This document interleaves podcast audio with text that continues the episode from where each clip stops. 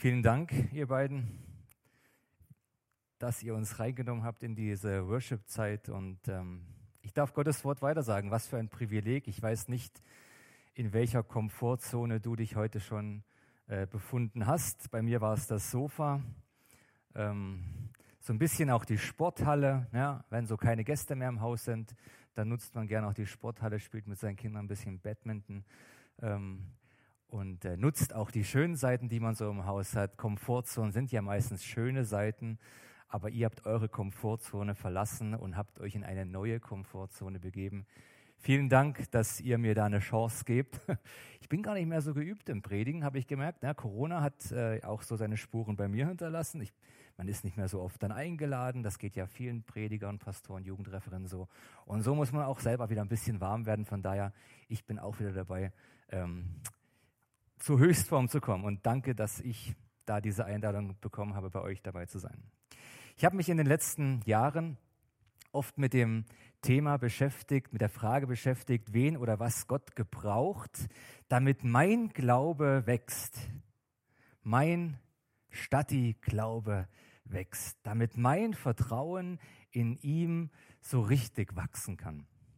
Und ich musste feststellen, diese Liste steht nirgendwo in der Bibel. Und ich glaube, das kann jeder bestätigen, dass es so persönliche Listen, wie Glauben wachsen kann, nirgendwo in der Bibel zu finden sind. Deswegen meine erste Frage heute Abend an euch, an dich. Was glaubst du, gebraucht Gott, dass dein Glauben wachsen kann? Was glaubst du, was gebraucht Gott, damit dein Glaube wachsen kann? Der amerikanische Pastor Andy Stanley hat das mal in seiner Kirche ähm, untersucht und hat dort Leute befragt, was sie im Glauben ähm, oder was bei ihnen im Glauben passieren musste, dass der Glaube wächst.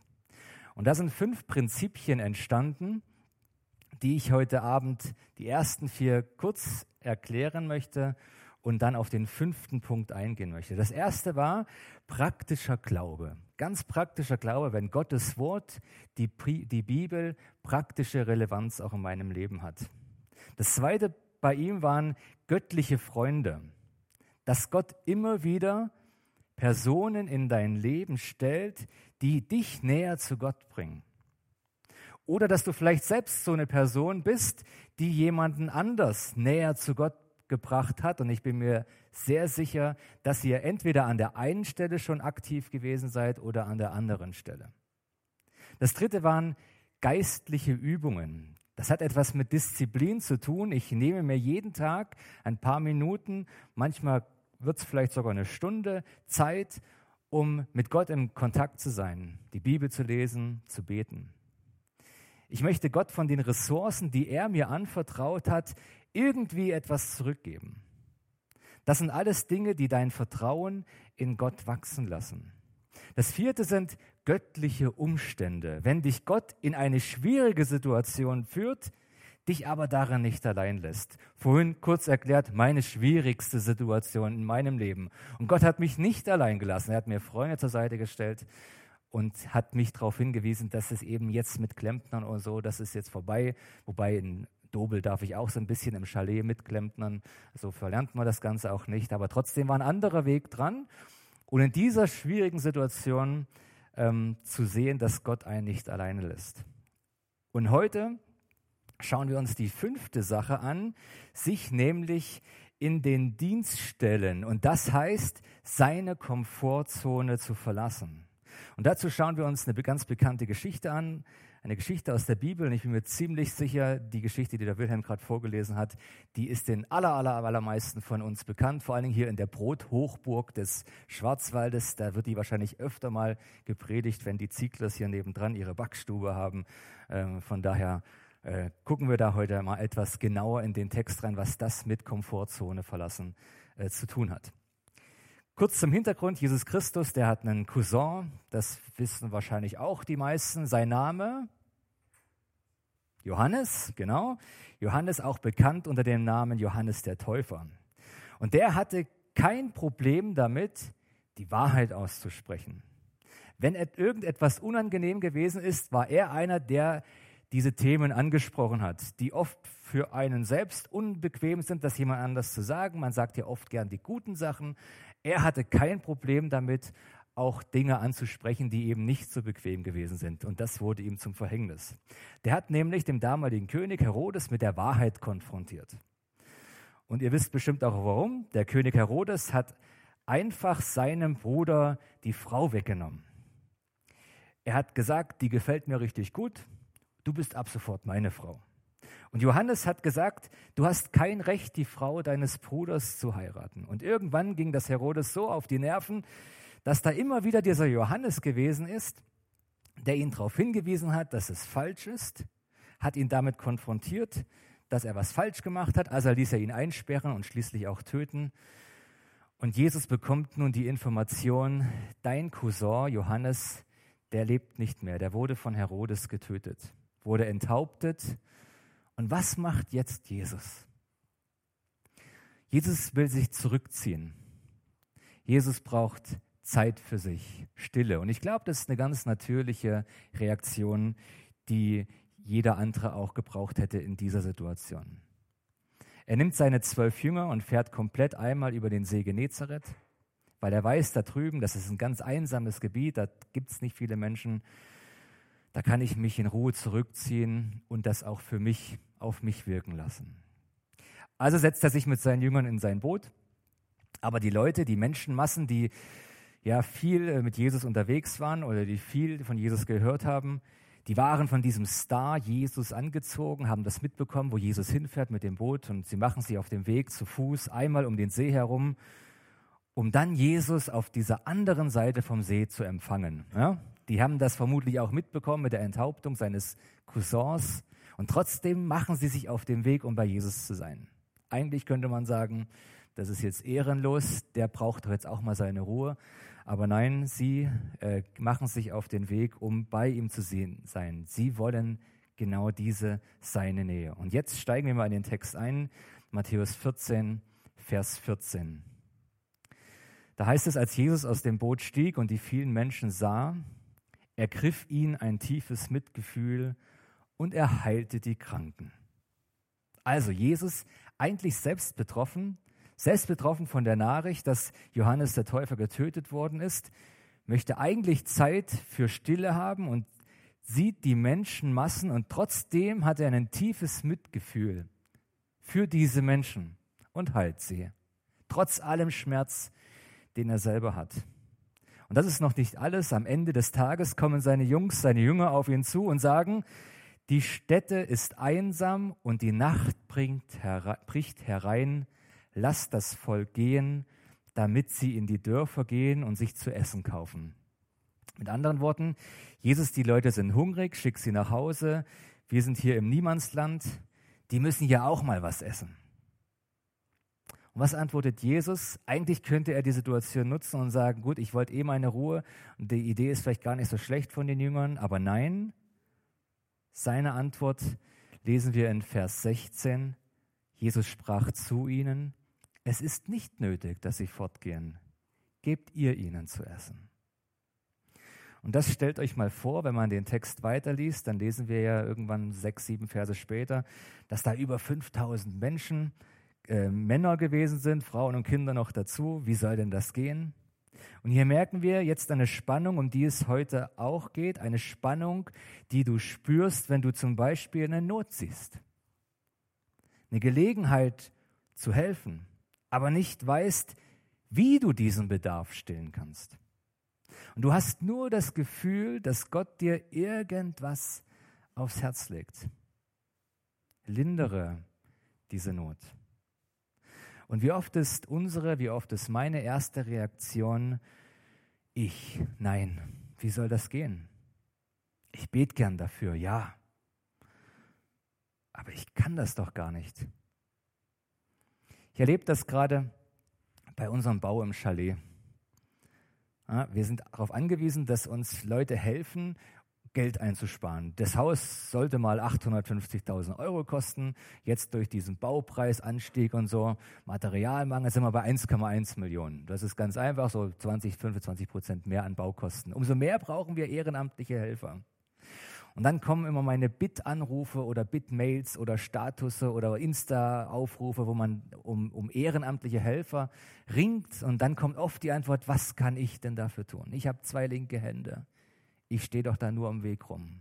Und dann kommt immer so die pauschale Antwort, wir brauchen auch zwei linke Hände, einfach nur um was zu halten. Und doch merken wir, hast oft die Reaktion, ich, ich bin da nicht richtig dazu. Ich habe doch gar keinen Beruf gelernt. Ich mache doch da nur Fehler. Und trotzdem dieses Gefühl zu haben, ich bin, ja, ich möchte gern da auch irgendwas mithelfen.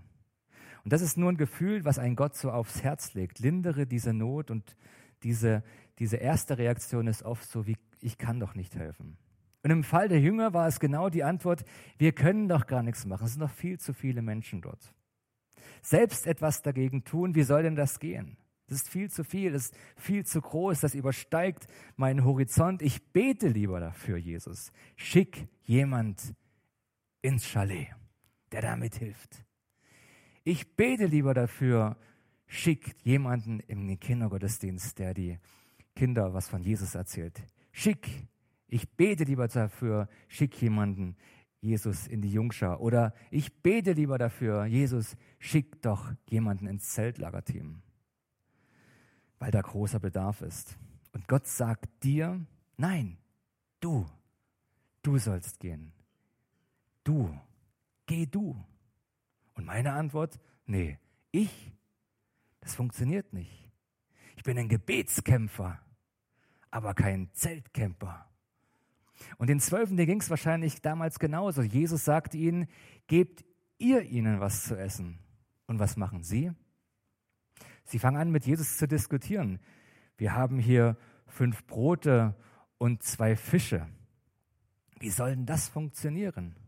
Und was sie damit sagen wollen, ist, Jesus, wir sind überhaupt nicht vorbereitet. Wir haben viel zu wenig. Das klappt doch überhaupt nicht. Und das ist auch der Grund, warum die Jünger die Leute eigentlich wegschicken wollten. Das war ihnen viel zu peinlich, die Situation. Und wenn ich einer von den zwölf Jüngern gewesen wäre, wäre das wahrscheinlich nein, sehr sicher meine Reaktion gewesen diesen peinlichen Moment, den möchte ich mir nicht geben. Jesus schickt die weg, wir haben nicht genug. Und wie reagiert Jesus? Bringt sie mir her. Bringt mir diese fünf Brote und zwei Fische. Und die Aussage gilt jeden von uns, bringt es mir her. Bring mir, was du hast. Und meine Antwort, ah, ich kenne mich doch nicht so gut aus in der Bibel, wie soll ich den Kindern was von Jesus erzählen? Ich habe noch nie moderiert irgendwo, wie soll ich so die Karten lesen und so, das, das können andere doch viel besser als ich. Und Jesus sagt, bring mir, was du hast. Nein, ich habe nicht so viel Zeit, ist dann oft die Antwort, ich bin so beschäftigt.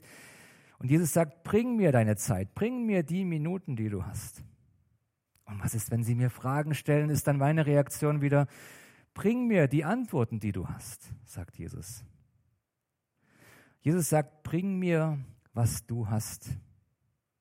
Die Jünger, die müssten nichts Außergewöhnliches tun, sondern Jesus das zur Verfügung stellen, was sie haben und was sie können. Und wahrscheinlich etwas skeptisch geben sie jetzt Jesus diese fünf Brote und zwei Fische und dann passiert Folgendes, in Vers 19 steht, und er ließ das Volk sich lagern auf das Gras und nahm die fünf Brote und die zwei Fische, sah auf zum Himmel und dankte und brach's und gab die Brote den Jüngern und die Jünger gaben sie dem Volk. Versucht euch da mal reinzuversetzen. Die geben die fünf Brote und die zwei Fische an Jesus und Jesus betet dafür und er gibt es ihnen wieder zurück. Und was machen jetzt die zwölf? Sie stehen da, jeder hat so ein bisschen was in der Hand so ein paar Krumen wahrscheinlich, also einen halben Fisch und äh, so äh, noch nicht mal einen halben Fisch, äh, deutlich weniger, ein halbes Brot. Und wahrscheinlich äh, hat das genau gereicht für einen selbst, dass man ansatzweise satt wird. Und hinter ihnen stehen diese 5000 Männer, das kann man sich so vorstellen, wie beim Missionsfest in Liebenzell, da hocken auch immer so ungefähr 5000 Menschen zusammen. Und äh, während Jesus betet und dankt, gucke sie vielleicht so beschämt hinter, sind sie noch da oder sind sie vielleicht schon weg? Ne? Befreit sie Jesus von dieser Situation oder wird ihnen das selbst zu komisch? Und sie denken sich vielleicht, na toll, was soll denn das jetzt? Jetzt muss ich das irgendwie ausbaden.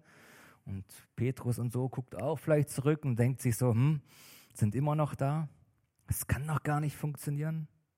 Aber was machen sie? Sie versuchen es trotzdem.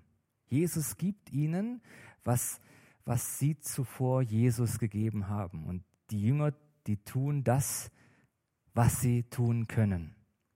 Sie tun nichts Außergewöhnliches. Sie fangen einfach an, auszuteilen. Genau das bisschen, was sie hatten, auszuteilen. Fangen an, das Brot und die Fische unter die Menschen zu kriegen. Und die Jünger gaben sie dem Volk. Jesus verlangt, und das ist wichtig für uns heute Abend, er verlangt von ihnen überhaupt nichts Großartiges. Er verlangt überhaupt nichts Unmenschliches. Sie müssen nur das tun, was in ihrer eigenen Kraft steht, nämlich die Ressourcen, die sie haben, zu verteilen. Und das ist jetzt das Entscheidende. Im Vertrauen auf Jesus, im Vertrauen auf Gott, dass er daraus etwas Gigantisches, etwas Großartiges macht. Dass Gott sie gebraucht. Jesus fordert seine Jünger auf, dass sie ihre Komfortzone verlassen, ihren Sicherheitsbereich verlassen, weggehen von Jesus, um selbst auszuteilen und selbst zu erleben, wie groß Jesus ist. Also wenn ich mich mal da hineinversetzt habe, da dieses bisschen Brot und dieses bisschen Fisch in der Hand, das kostet mit Sicherheit Überwindung. Jetzt da loszulaufen und zu sagen, das verteile ich jetzt an die Leute, die dort sind, auch wenn nach meinem Empfinden die Reise wahrscheinlich schon spätestens in Reihe 2 vorbei sein muss, weil dann habe ich nichts mehr in der Hand. Aber sie machen es trotzdem, alle. Alle ziehen sie los. Sie gehen in diesem Vertrauen diesen verrückten Schritt, in dem Vertrauen darauf, dass Gott sie gebraucht mit dem, was er ihnen zur Verfügung gestellt hat dass du bei einer Freizeit als Mitarbeiter vielleicht startest, dass du einen Hauskreis gründest, dass du deinen Arbeitskollegen von Jesus Christus erzählst. Das sind alles Vertrauensschritte raus aus der Komfortzone, hinein in den Bereich, wo es ganz viel Gottvertrauen braucht. Und deine und meine Verantwortung ist ziemlich einfach. Du tust das, wovon du weißt, was du tust und vertraust Gott, dass er etwas daraus macht. Und die Spannung, die du dabei fühlst, und ich denke, viele können das nachempfinden, die Spannung, die wir dabei fühlen, die Angst, ich bin eben nicht bereit, ich bin nicht genug oder mir fehlt da was, ich packe das vielleicht gar nicht. Das ist dein Vertrauensmuskel, der von Gott auf einmal beansprucht wird, damit du herausgefordert wirst und letzten Endes dein, dein Glauben, dein Vertrauen in Gott größer wird. Und das ist das Schöne, Gott arbeitet an meinem Vertrauen. Es geht nicht nur um die Nöte, die gestillt werden. Das ist ein Teil. Und wenn du ein warmherziger Mensch bist zum Beispiel, dann siehst du sehr viele Nöte auf dieser Welt. Gerade jetzt aktuell. Weiß nicht die, die Flüchtlingssituation aus der Ukraine, wie viele hier schon in Schopferdorf gelandet sind, inwieweit ihr aktiv geworden seid, wo ihr euren Platz gefunden habt. Aber das geht noch viel, viel weiter. Nöte stillen, das ist oft Thema. Worum es heute geht, ist nicht in erster Linie nur die Bedarfsfrage. Die Jünger hätten einfach die Leute nach Hause schicken können. Und die Leute, die hätten vermutlich alle überlebt. Keiner wäre verhungert. Es geht nicht immer nur um den Bedarf, heute geht es darum, was es mit dir macht, wie dein Vertrauen in Gott auf einmal wächst. Egal mit welcher Kirche, egal mit welcher christlichen Organisation du dich da unterhältst, dieses Prinzip findest du immer und immer wieder. Gott, das ist zu groß für mich, aber ich vertraue dir, dass du dich einbringst, dass du etwas Großartiges daraus machst. Das ist die Art und Weise, wie Gott mit uns arbeitet. Und rückblickend stellen wir dann immer wieder fest, wow, das hat Gott großartig gemacht. Dann wird es erzählt in allen Gottesdiensten, Hauskreisen, überall. Gott hat Großes gemacht. Und Gott sagt, genau das passiert, wenn du dich, wenn du mich machen lässt, wenn du mir deine Gaben bringst. Vers 20, und sie aßen alle und wurden satt und sammelten auf, was an Brocken übrig blieb, zwölf gelbe Zieglerkörbe voll. Und die Jünger sind dann nicht einfach nach Hause gegangen und haben gesagt, ey, wir sollten auch ein Restaurant eröffnen. Ja? Dieses Business-Konzept, das ist überragend. Fünf Döner und zwei Salate und Schopfloch wird satt. Ja, das war jetzt nicht so das Konzept und ich vermute auch, ach, der Timo Ziegler hätte was dagegen, wenn auf einmal alles so einfach gehen würde. Man lebt ja auch davon, viele Brote und so zu verkaufen. Das ist jetzt nicht so das Konzept, was hier einschlägt. Nein, die Jünger sind nicht so nach Hause gegangen. Sie waren erstaunt. Aber erstaunt darüber, was Gott getan hat in dieser Situation. Sie haben ihm ihre Gaben zur Verfügung gestellt und Gott hat was Großes draus gemacht. Die ganze Menschenmasse wurde satt und jetzt im Anschluss passiert, was jetzt im Anschluss passiert, ist sehr wichtig für uns, Vers 22. Und alsbald drängte Jesus die Jünger in das Boot zu steigen und vor ihm ans andere Ufer zu fahren, bis er das Volk gehen ließe. Die Speisung der 5000 ist vorbei, ist abgeschlossen, jeder satt geworden, jeder auf dem Weg nach Hause. Und jetzt sagt Jesus, geht mal ins Boot und fahrt zur anderen Seite wieder rüber und ich schicke die Leute nach Hause und dann treffen wir uns da drüben. Vers 23 und 24. Und als er das Volk hatte gehen lassen, stieg er auf einen Berg, um für sich zu sein und zu beten. Und am Abend war, es, war er dort allein. Das Boot aber war schon weit vom Land entfernt und kam in Not durch die Wellen, denn der Wind stand ihm entgegen. Die nächste Geschichte beginnt. Und die beiden Geschichten hängen unmittelbar aneinander zusammen. Man muss wissen, das ist jetzt hier ein kleiner See, der See Genezareth. Der hat schon ein paar Kilometer, so 20, 21 Kilometer in der Länge, 13 Kilometer in der Breite. Also da konnte man nicht so einfach ans andere Ufer sehen. Und Jesus betet alleine auf dem Berg, nimmt sich Zeit fürs Gebet, für Stille, und die Jünger schaffen es nicht an Land, sie stecken fest. Ein heftiger Sturm, von dem wir hier lesen. Sie kommen mit dem Boot absolut nicht mehr vorwärts.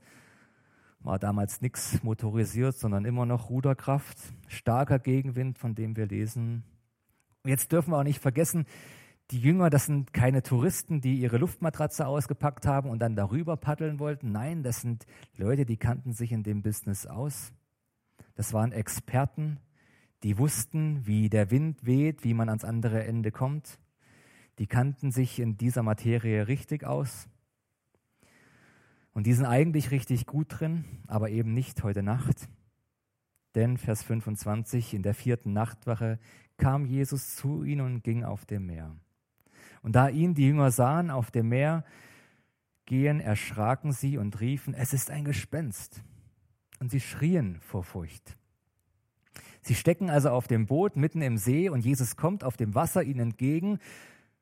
Und an dieser Stelle, wir reden hier zwar jetzt nicht über komplett erwachsene Männer, man weiß so, ein bisschen Thema Tempelsteuer wird an einer anderen Stelle berichtet. Es war nur einer Ü18, der Petrus. Ja. Die anderen waren so Teenager im Alter von 14 bis 17, aber eigentlich so diejenigen, die voll, also voll im Saft stehen. Wenn ihr eure Teens kennt zwischen 14 und 17, das sind, meinen ja oft, dass sie schon die Erwachsenen sind. Zumindest sind das bei uns in Dobel so.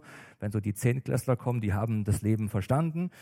Ähm, und genau solche Leute sind, also Angst ist eigentlich in ihrem, spielt in ihrem Leben eigentlich keine Rolle ähm, erwachsene, gestandene Seeleute und sie schrien vor Angst. Das kann man sich bildlich vorstellen. Sie hatten die Hosen gestrichen voll. Sie schreien vor Angst und das ist ein kleiner Hinweis, dass sich diese Geschichte wohl niemand ausgedacht haben muss. Die Nachfolger von Jesus sehen hier nämlich ziemlich schlecht aus, ziemlich erbärmlich. Und der Autor vom Matthäus-Evangelium, der war ja selbst dabei. Und der schreibt sie hier als als Angsthase rein. Wenn ich die Geschichte erfinden würde oder selbst wenn ich die Geschichte aufgeschrieben hätte, dann hätte ich dieses kleine Detail von Schreien und Angst wahrscheinlich weggelassen. Kann ja unter uns bleiben, ne? Braucht ja jetzt nicht jeder wissen wir hätten gegen die Wellen gekämpft und so und sind nicht müde geworden und dann, und dann sehen wir Jesus und hey Jesus, wir sind da drüben zum Beispiel. Also da, das wäre souveräner abgelaufen. Das muss jetzt nicht noch 2000 Jahre später in Schopfloch gepredigt werden. Aber die sind total ehrlich. Matthäus ist total ehrlich. Er war selbst dabei und er selbst schreit vor Angst. Aber sogleich redete Jesus mit ihnen und sprach, Seid getrost, ich bin's, fürchtet euch nicht. Und in diesem Moment hat Petrus wohl was verstanden. Vielleicht hat er Folgendes gedacht, Moment mal, Jesus wusste, dass wir hier mitten im See stecken. Und er möchte uns jetzt was beibringen. Wir können alles vollbringen, was Jesus uns sagt, was wir tun sollen. Und ich glaube das. Und dann testet Petrus seine Theorie. Vers 28. Petrus aber antwortete ihm und sprach, Herr, bist du es, so befiehl mir, zu dir zu kommen auf dem Wasser. Und das ist jetzt ziemlich wichtig. Petri, Petrus will nur das tun, wozu ihn Jesus auffordert. Petrus hat nicht gesagt, hey Jungs, holt mal eure Kameras raus und geht auf Insta Live. Ja, da vorne ist Jesus, ich springe jetzt einfach mal aus dem Boot und vertraue, dass er schon irgendwie das Ganze regelt und dass ich heil bei ihm ankomme. Und die anderen elf im Boot, die hätten gesagt, okay, Petrus, Petrus, Petrus, du schaffst das. Das hat Petrus nicht gemacht. Das wäre nicht Glaube übrigens, das wäre Dummheit.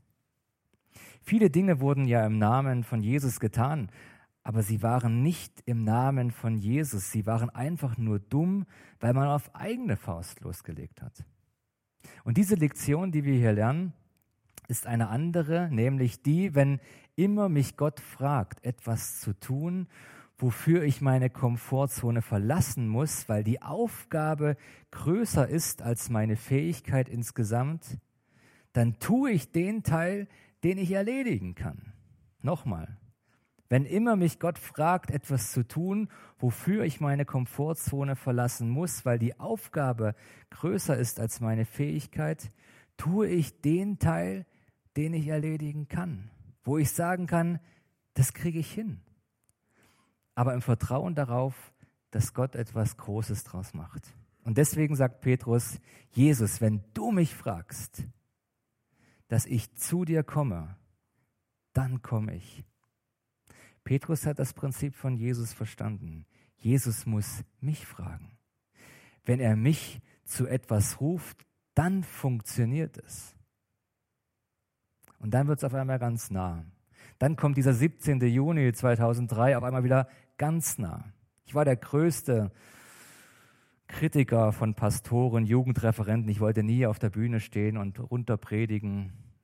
Kritisch war ich unterwegs, ja, aber ich wollte nie einer von denen sein. Nie. Und jetzt auf einmal ruft mich Gott konkret. Und wenn ich so ein bisschen mein Leben vor dem 17. Juni 2003 reflektiere, da kamen schon immer mal wieder sanfte Hinweise von Freunden, von Familie vor allen Dingen. Wäre das nicht ein Weg, den du gehen könntest? Und Gott hat mir oft so zwischen den Zeilen gesagt, das Klempnerleben ist ein gutes, aber ich glaube, du hast noch anderes, andere Fähigkeiten und ich habe immer geblockt, immer Nein gesagt. Aber am 17. Juni 2003 hat Gott sehr laut in meinem Leben hineingesprochen, dass auch ich es nicht mehr überhören konnte.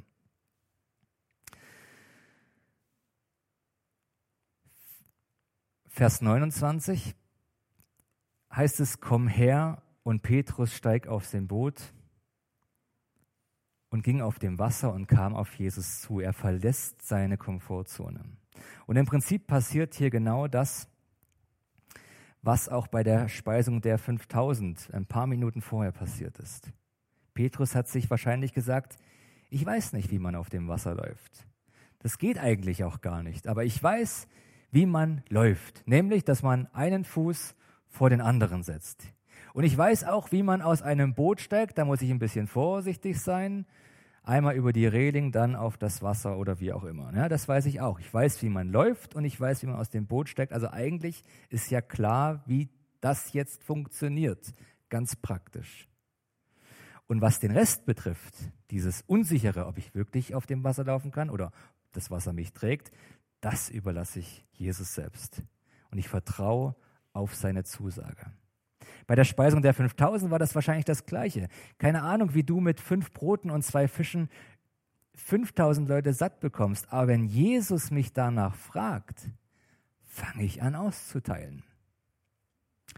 Und jetzt ist so diese Frage ans Küchenteam beim nächsten Mittagessen hier in Schopfloch. Ja, wie gehe ich jetzt mit so einer Geschichte um? Bäckerei Ziegler wird gefragt, ob sie 400 Weckle liefern. Würden vielleicht auch fünf reichen. Ja? Wenn Jesus es dir sagt. Ja? Und auf einmal wird es ganz, ganz nah.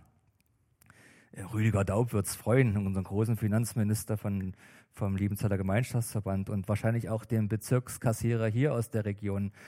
Ähm, dann kostet es nicht so viel. Und trotzdem hat sowas ganz stark mit Vertrauen zu tun. Einige von euch sind schon seit vielen Jahren mit Jesus unterwegs, das weiß ich. Und ihr könnt das bestimmt auch aus eigenen Erfahrungen bestätigen. Gottes Einladungen, seine Komfortzone zu verlassen, die kommt immer und immer wieder. Für einige heißt das vielleicht, dass Gott dir was aufs Herz legt, ganz konkret. Wo du auf einmal Not siehst und Gott spricht, hey, lindere diese Not. Für manche heißt das vielleicht, für Männer etwas zu starten hier im Schopfloch. Für andere heißt das, für Frauen was zu starten, für Kinder was zu starten, einen Hauskreis zu eröffnen, ein weiteres Musikteam zu gründen, was auch immer. Draußen liegen Listen, habe ich vorhin gelesen, wo man sich eintragen kann. Ich weiß nicht wofür. Aber vielleicht ist das genau so ein Punkt, mich einzubringen in einen Bereich, wo ich schon lang dran vorbeigehe. Vers 30, und damit komme ich zum Schluss. Als er aber den starken Wind sah, erschrak er und begann zu sinken, der Petrus. Und er schrie, Herr, rette mich. Und er erinnert sich an das, was er nämlich nicht kann und er fängt an zu sinken. Jesus aber streckte sogleich die Hand aus und ergriff ihn und sprach zu ihm, Du Kleingläubiger, warum hast du gezweifelt? Und hier sehen wir, wie beide Geschichten unmittelbar zusammenhängen. Die Lektion, die wir hier lernen, hat etwas mit Vertrauen zu tun. Es geht nicht um ein weiteres Wunder, tolle, spannende Geschichte und so, die man in der Kinderstunde, in einer Jungschau überall erzählt. Nein, es geht um Vertrauen. Vertrau mir. Petrus hat vergessen, Jesus zu vertrauen.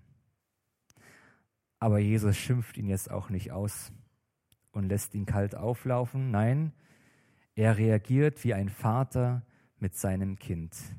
Und sie stiegen in das Boot und der Wind legte sich. Die aber im Boot waren, fielen vor ihm nieder und sprachen, du bist wahrhaftig Gottes Sohn. Und da muss ich wieder feststellen, irgendwie sind mir die Jünger sehr sympathisch. Sie sind so goldig. Ne? Manchmal möchte man gern wissen, was bei denen so im Kopf abgeht. Bei der Speisung der 5000, da hatten wir schon so eine Vorahnung. Aber jetzt sind wir uns sicher, dass du Gottes Sohn bist. Wir vertrauen dir voll und ganz. Habt ihr gewusst, dass unser LGV, unser Liebenzeiter Gemeinschaftsverband und auch der EC genau solche Vertrauensgeschichten, auf solchen Vertrauensgeschichten gegründet ist?